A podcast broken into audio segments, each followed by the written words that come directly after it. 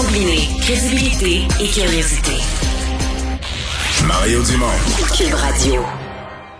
Alors pendant qu'on parle des bombardements, aujourd'hui évidemment celui qui retient l'attention, vous allez voir et revoir ces images d'un hôpital pour enfants, d'une maternité aussi. C'est un, centre de, de, pédiatrie et de natalité, des femmes enceintes qui fuient, qui sont transportées par civière, d'autres qui ensanglantées courent dans des escaliers pleins de débris. Vous allez voir, si vous avez des photos ou des images à la télé, euh, vous allez voir que c'est pas des images qui sont agréables à voir. Donc, tout ça pour dire que les gens fuient euh, par milliers, par millions, fuient le pays.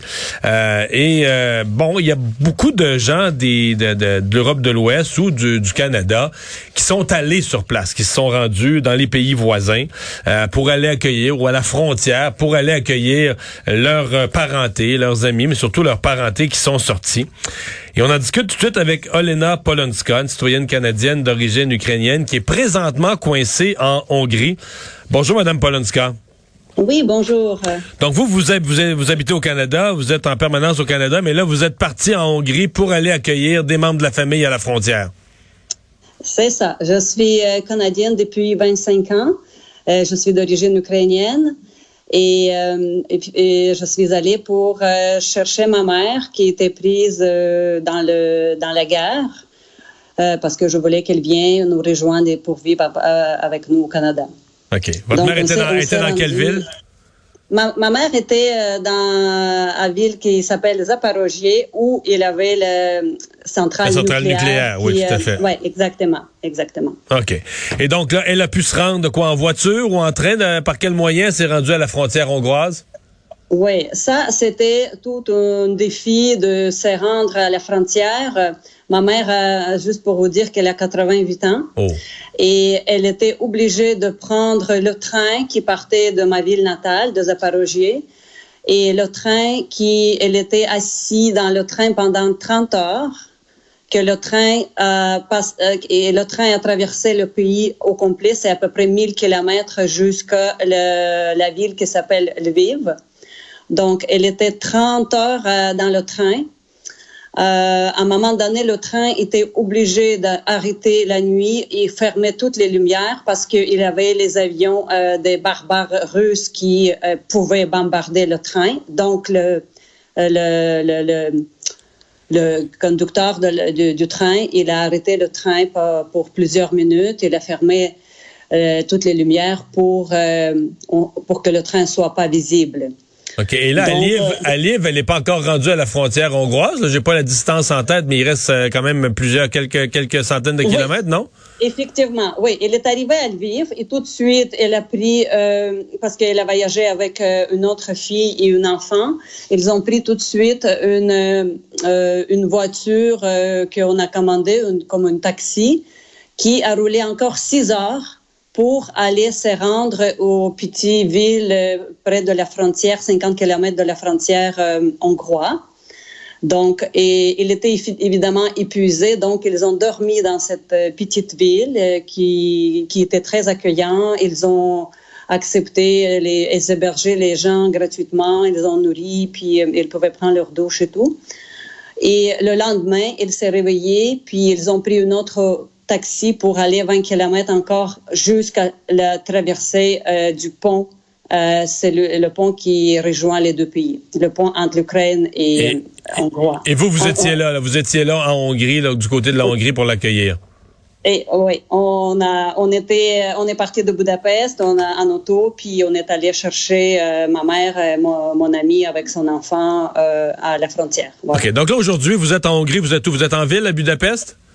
Oui, on est à Budapest. Avec elle, pourquoi, ensemble? Oui, on est tout le monde ensemble. Oui, on a, on a loué euh, la place pour dormir et on, pourquoi on a choisi le, le, le, le, Budapest? Parce que, premièrement, oui, c'était les frontières les moins achalandées, parce que si vous suivez les, les oui, nouvelles, en, en, en, Pologne, il y a beaucoup, beaucoup, Pologne beaucoup de monde. Slovénie, oui, c'est vraiment, vraiment le bordel.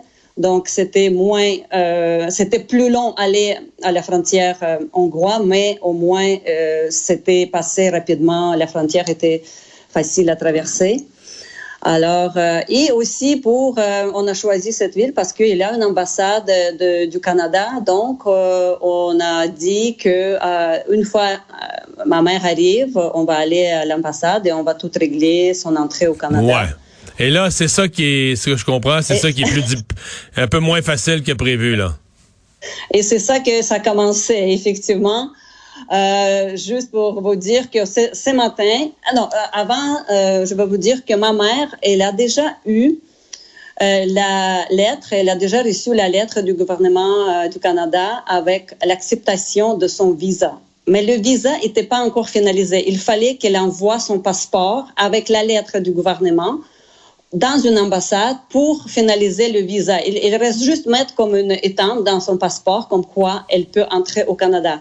Et elle a reçu cette lettre le 23 février. Et le 24 février, la guerre a commencé. Évidemment, l'ambassade m'avait communiqué pour dire que envoyez rien, euh, on n'est pas en service. On a déménagé, qui, euh, l'ambassade de Kiev a déménagé à Lviv. Après ça, Lviv a déménagé à Pol en Pologne.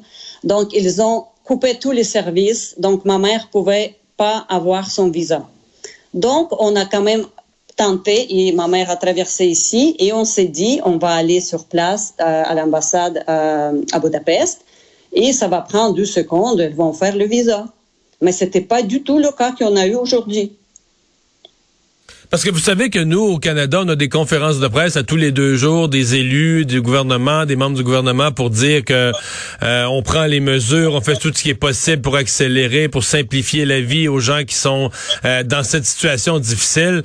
Alors, il y a un écart entre ce qu'on ce qu'on dit publiquement et la façon dont ça se passe sur le terrain. Je peux vous dire un très grand écart. Parce que je veux vous dire aujourd'hui, on s'est présenté euh, à l'ambassade à l'ouverture euh, vers 9 euh, heures du matin. il y avait un autre couple devant nous.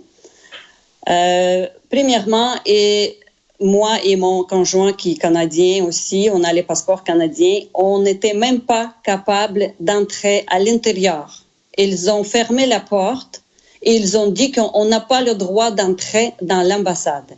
On est les Canadiens et on n'a pas le droit d'entrer chez nous. Pourquoi? Ça, dès le début, dès le début, ça commençait très mal. Il faisait froid, on était dehors. Ma mère était avec nous, la fille était avec nous avec la petite fille de 6 ans. Et tout ce qu'on a eu, c'est le euh, genre un gardien de sécurité euh, qui euh, commençait à nous dire que c'est impossible de parler avec quelqu'un. Prenez les papiers. Il nous a donné les papiers imprimés avec euh, les, les, les, les liens qu'on a déjà trouvés avant d'aller à l'ambassade sur Internet, mais, mais qui sont très compliqué à comprendre qu'est-ce qu'il faut faire, comment les remplir, à qui poser les questions?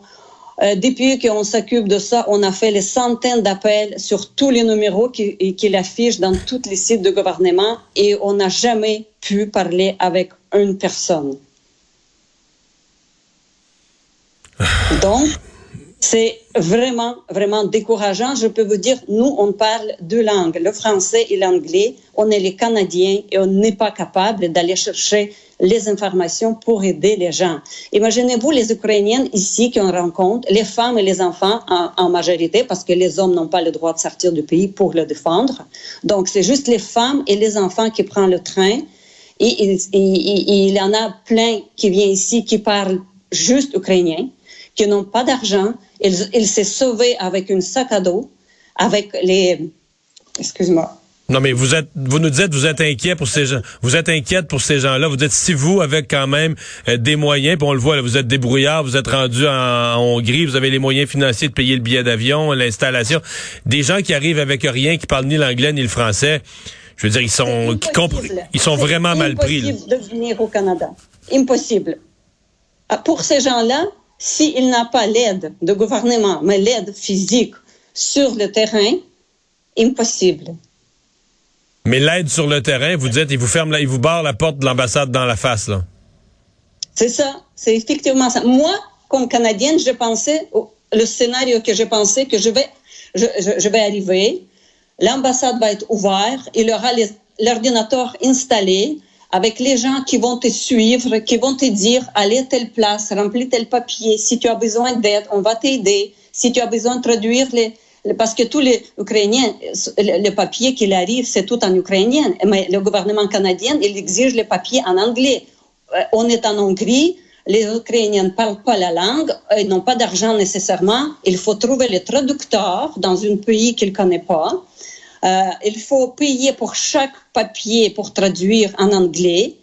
Et je pense que le Canada est assez riche comme pays pour au moins offrir les traducteurs sur place, euh, aider les gens de remplir les papiers, hmm. traduire et les suivre un petit peu pour les donner un petit peu d'espoir parce que c'est zéro espoir. Écoutez, nous autres, on est, à un moment donné, on était, on était tellement découragés qu'on ne savait plus avec qui parler et on a décidé de parler avec vous. Vous faites bien, vous faites bien et ça, ça, ça ouvre la porte de notre côté à faire plus d'enquêtes et d'entrevues pour voir ce qui se passe euh, au gouvernement. Euh, je vous souhaite euh, bon courage, la meilleure des chances. Je me permets quand même de dire que vous êtes tous ensemble réunis et en sécurité, loin des bombes. je pense que c'est déjà, c'est déjà ça. Mais la, la, frustration comme contribuable du Canada, qu'on paye des fonctionnaires à l'année longue, puis le mois ou la semaine ou le jour où on a besoin d'eux, ils barrent la porte, ils sont pas là. C'est assez frustrant. Merci. Euh, bonne chance. Merci de nous avoir parlé. Oui, merci à vous. Bye bye. Olena Polonska, euh, une citoyenne canadienne, donc depuis 25 ans. Son conjoint est euh, natif du, du Canada, c'est un Québécois d'origine. Ils sont en Hongrie, aller rejoindre des gens.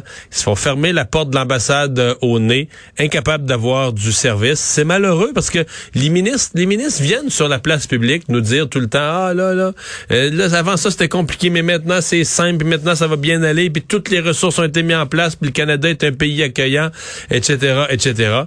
Et puis, ben, quand on arrive sur le terrain, il n'y a rien de ça qui est vrai.